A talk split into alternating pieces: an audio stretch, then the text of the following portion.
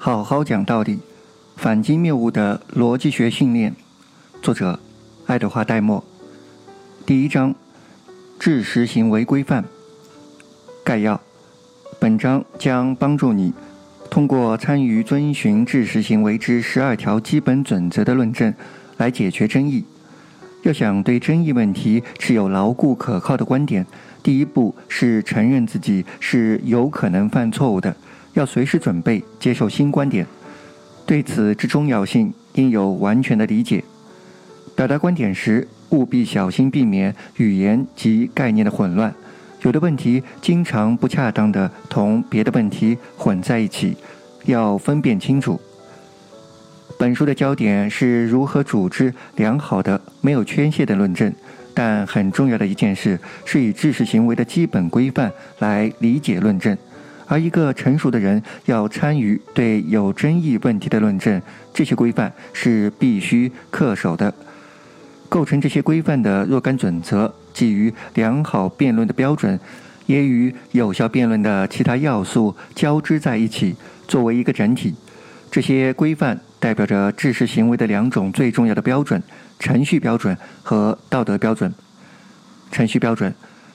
人们因对事物看法不同而彼此疏离，要有效的解决分歧，有些最基础的原则伴随，实际上通常是引导讨论。知识行为规范所传达的程序性标准，描述的就是这些基本原则。简单说来，理性解决争议的最有效的一些方法，规范把它们形式化了，平息争议，确定判断。定正信念能使这些活动富于成效的知识行为的类型，总是要与上述基本原则合拍的。研究语言交流的学者发现，遵循程序性原则的讨论，基本上对应于成功解决争端的讨论；反之，则不成功。我自己参与辩论的经验，以及我在大学课堂中对这些原则的实验，也指向同样的可喜结论。在我的伦理课上。我通常拿对什么是知识行为的规范的讨论作为开篇，并贯穿始终。到了课程的结尾，我要求全班的学生选择一个当下的道德议题，对该议题，学生们或多或少的在情感上有所倾向。然后我们分为两组，面对面的相对，遵循本章描述的规范，连续讨论三节课。我的角色是监督，对论题的题旨。控制住自己，什么也不说，直到某一方有违规范时才予以指出。我鼓励学生在这几天的课下研究这些问题，学生们也经常把研究所得带到课堂上来，让其他同学注意到这些见解和证据。这种提交也是讨论的一部分。我实施这样的实验已有二十多年了。而几乎不变的是，在三个小时的讨论之后，学生们总能够就这些道德论题达成完全的共同意见。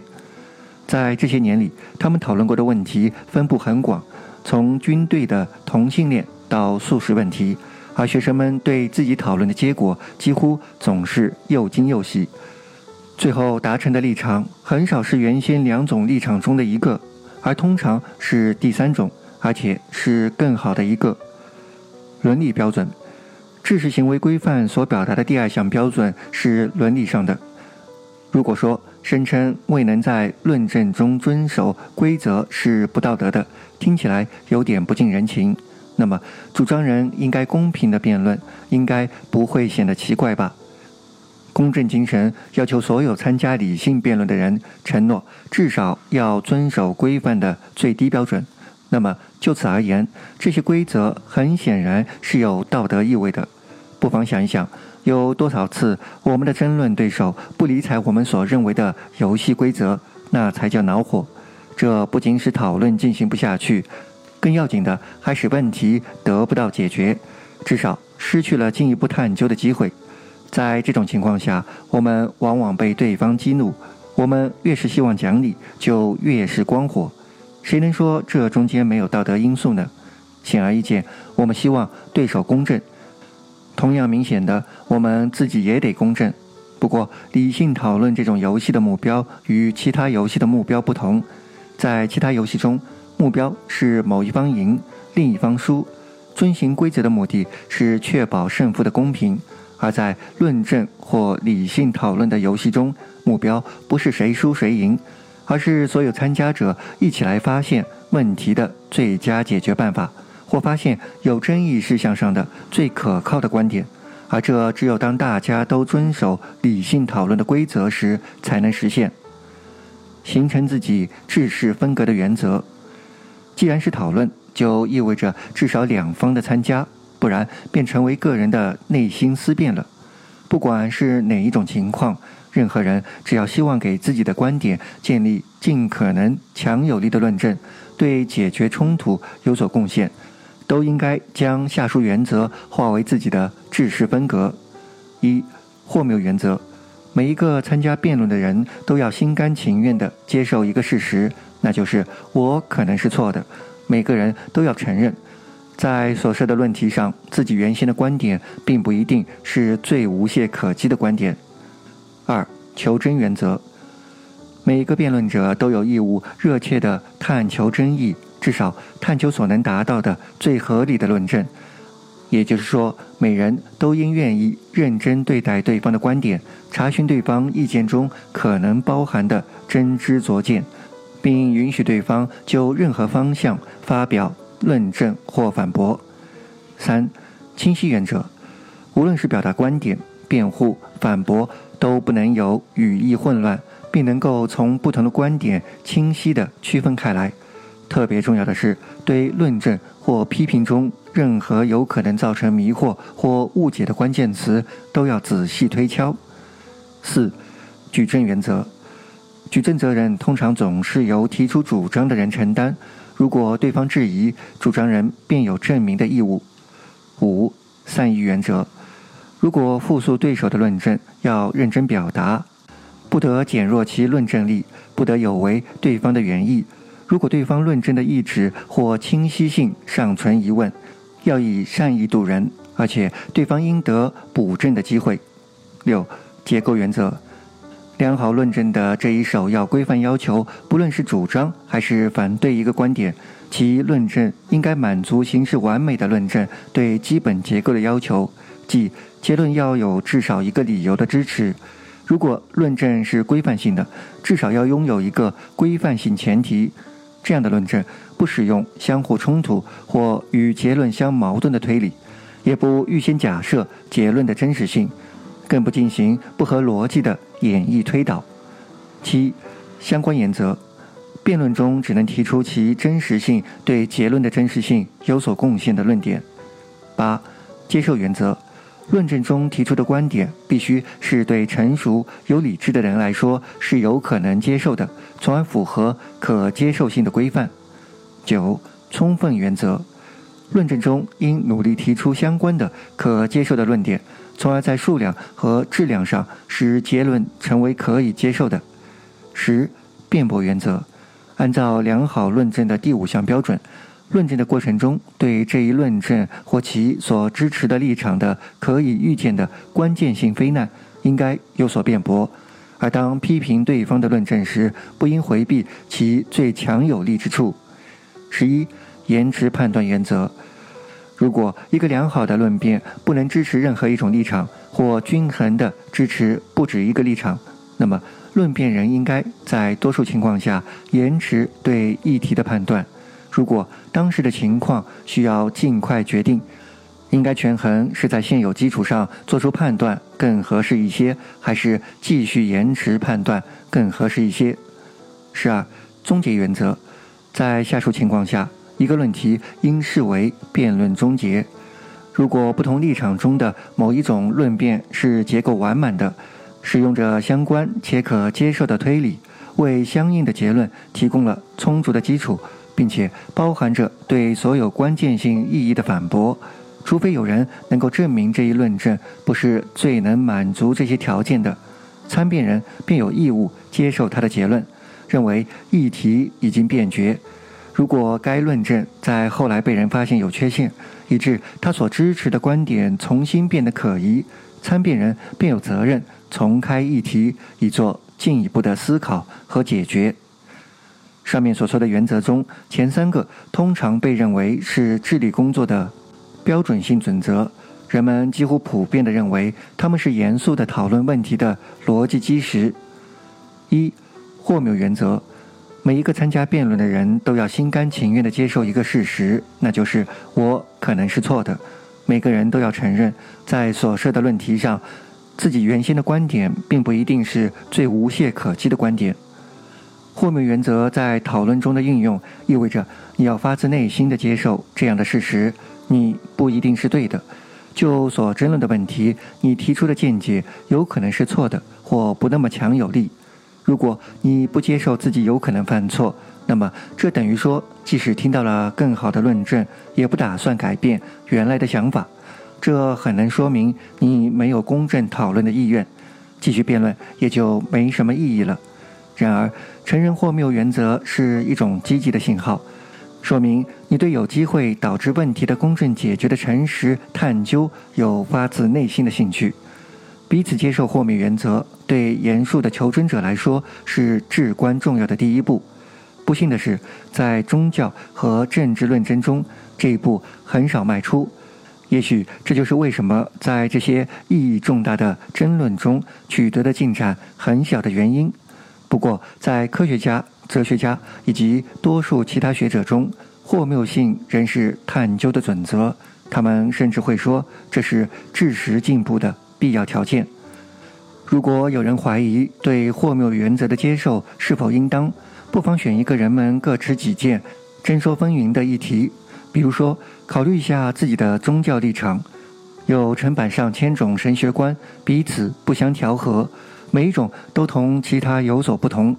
在考察这些观点之前，我们知道，他们中间只可能有一种是正确的，而这一种还可能是有缺陷的。这样看来，你自己的宗教观不仅有可能是错误的或有缺陷的，而且大有可能，同样有可能的是，我们自己的宗教观比其他宗教观的许多种更加合理。特别是如果我们曾花些时间使用相关的证据和理性探究的工具来发展、修正自己的观点。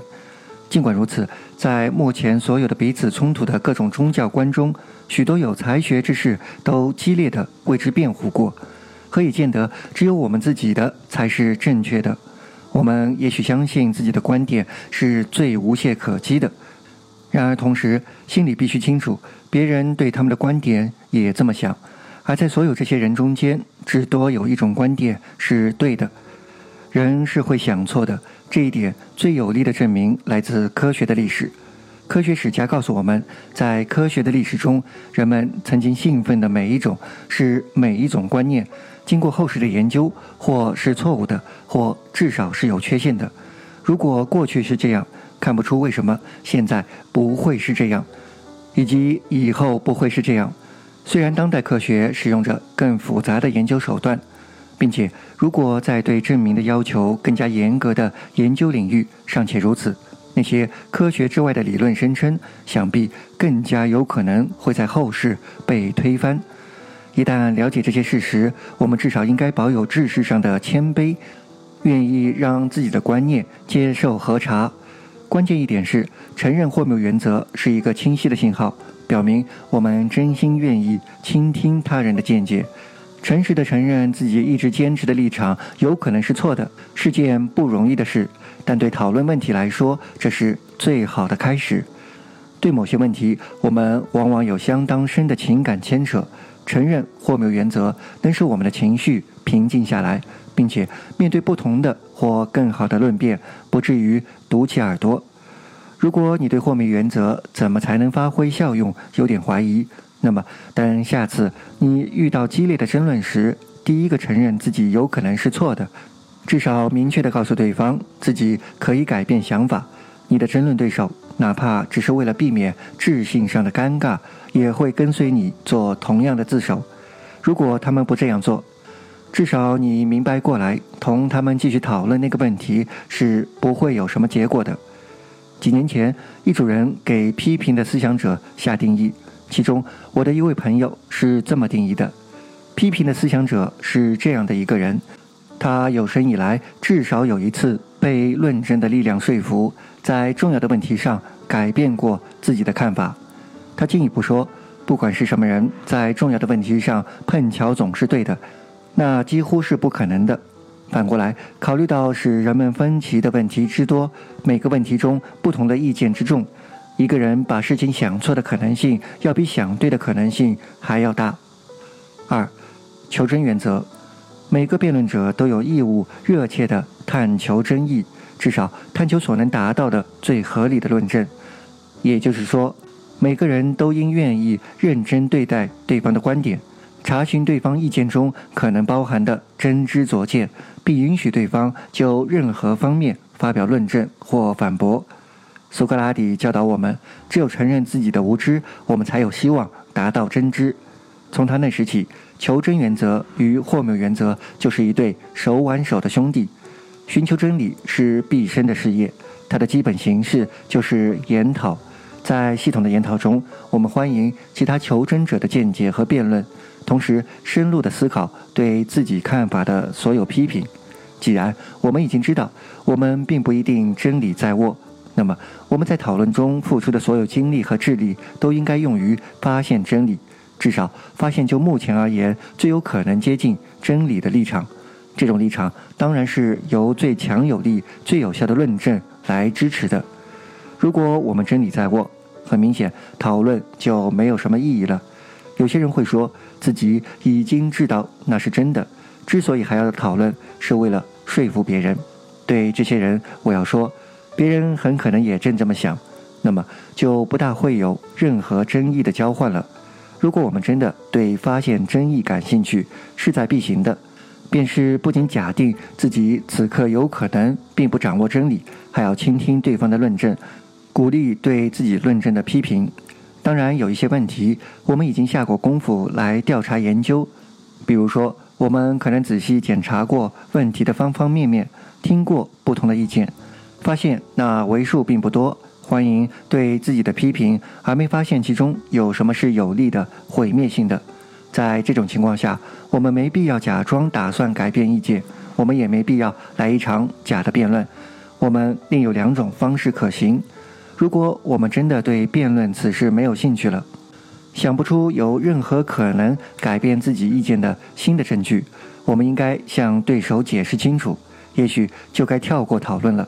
但是，如果我们内心里相信自己有可能错过什么会使自己改变意见的东西，那么不管用什么方式，我们应该参加讨论，像一个诚实的求真者那样，其结果很可能是我们说服了对手。接受我们的立场，但一旦参加讨论，就意味着我们也愿意被更有力的、更好的辩论说服。在理想情况下，我们或许只想坚持那些确为真的见解，但要做到这一点并不容易，因为这需要我们愿意去了解所有的相关意见以及支持他们的所有论证，不然我们有可能会错过真理。问题是，我们差不多都认为自己所认为的是真的，才是那最后的真。我们想赢，哪怕是靠耍赖。举个例子说，有个人打心眼里相信丰田卡车是市面上最好的卡车，但如果他是在客观的查验相同类型的其他卡车的性能和维修记录之前，便做出这一声称，那么很简单，他不是个诚实的人。真的求真者不会靠忽略或否认不利的证据来赢得论证，真正的胜利只能来自遵守规则的游戏当中。在游戏开始之前就宣告胜利，或者不承认游戏规则，对探寻真理是没有帮助的，而且到头来会自己打败自己。三、清晰原则：观点的表达、辩护、反驳都不能有语义混乱。并能够从不同的观点清晰地区分开来。对问题的任何有成效的讨论，必须使用参加者能够理解的语言。我们觉得自己说的很简单、很清楚，但听的人不一定也这么认为。一个立场的表达或对一个立场的反对，如果表示的混乱、含糊、暧昧或自相矛盾，表述的对象只会听得一头雾水。这样的表述对问题的解决不会有多大贡献。实现清晰最难的是，也许是把注意力放在当前问题的主要方面上。在日常的聊天中，我们通常是做不到这一点的。争议中的问题通常有若干个相关联的方面，也许每一方面都值得重视。然而，要想把问题讨论清楚，一般来说，我们必须一次讨论一个方面。参加讨论的每一方都应该努力将有间接或直接联系的其他方面暂时隔离在外。免得使问题更加混沌不清。最后，还有一种人总是想用一种办法来结束争论，那就是自以为高明的说：“咱们的纷争都不过是语义上的。”这种态度害多益少，因为这样一来，一个可能重要的问题就被他们搅得没有结果。语义上的混乱不应该是讨论的终点，而通常应该是我们需要向前迈进的起点。如果一个问题对我们来说是重要的，我们不能够让词语上的混乱绊倒我们，而得不到本来可能得到的解决。练习一：良好论证也很少能让人回心转意。你认为是什么原因？这种情况违反了知识行为规范的什么原则？二：你是否同意在讨论中违反知识行为规范是不道德的？或至少在事实上是不诚实的。如果同意，为什么？如果不同意，为什么？三，如果根本不打算改变自己的想法，还继续参加严肃的辩论是不恰当的。你同意吗？构思一个论证以支持自己的观点。四，你是个批评的思想者吗？如果是，请讲述你在最近一年里在重要议题上被良好论证说服而改变了立场的经过。五，下次你加入一个就重要问题的激烈而无结果的辩论时，停下来承认你的立场有错误的可能性。他人对此有何反应？写一段文字记录。六，按照辩驳原则，如果论证人没能有效的反驳可以料及的严重劫难，他的论证就不是完好的，而听从这一指示会暴露自己论证的薄弱之处。那么，你认为这是不是也会削弱你的论证以及他所支持的观点？如果是，为什么？如果不是，为什么？本章到此结束。喜欢本节目的朋友，请积极打赏，支持本电台的持续发展。最后，感谢各位的收听，各位听众，晚安。